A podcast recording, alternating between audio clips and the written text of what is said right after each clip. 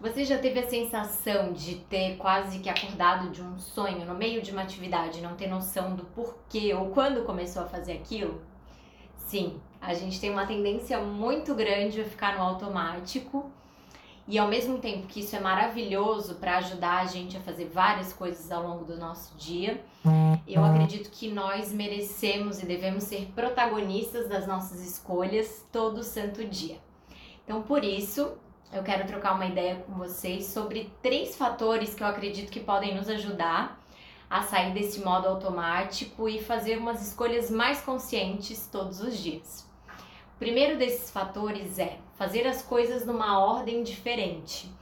O nosso cérebro, para economizar energia, ele vai é, adotar um padrão e vai criar um hábito sobre aquelas coisas que a gente costuma fazer igual todo santo dia, como escovar o dente, dirigir, abrir um portão.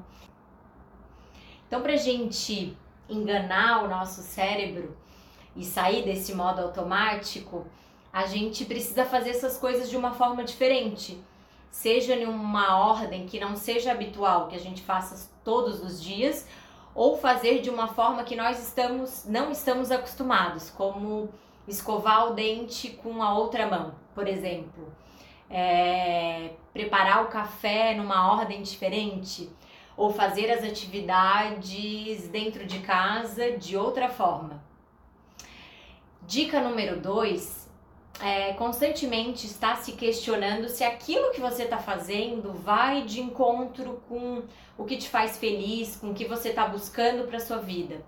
Por exemplo, é natural que a gente vá buscar alguma coisa dentro do Instagram de alguma rede social e quando a gente parou para para se dar conta, a gente já tá um tempão lá, parou num perfil que a gente não tem nem noção, não tem nada a ver com a gente.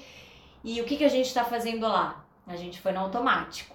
Então se questione se o conteúdo que você está buscando vai de encontro com o que você acredita, com o que você é, acha que vai te agregar, vai te fazer mais feliz ou também se o que você está falando para outra pessoa, seja é, o seu parceiro, sua parceira ou seu filho, vai agregar a vida dele, vai fazer de alguma forma ele se sentir melhor. Ou você está simplesmente reagindo ou agindo de forma automática e isso pode vir a ferir.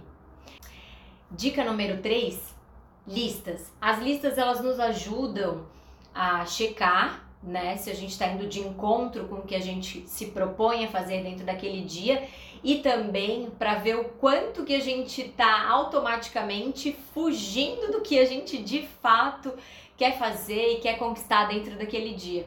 Então a lista é uma forma da gente estar tá constantemente checando isso. E como olhar essa lista é, quando a gente está no automático? Uma sugestão que eu dou é colocar essas listas em diversos lugares da casa, sejam em lembretes do celular, no espelho do banheiro, na cozinha, na porta da geladeira, formas que você vai encontrar isso mesmo que entre no automático. E aí, gostou? Fez sentido? Conta aqui pra mim.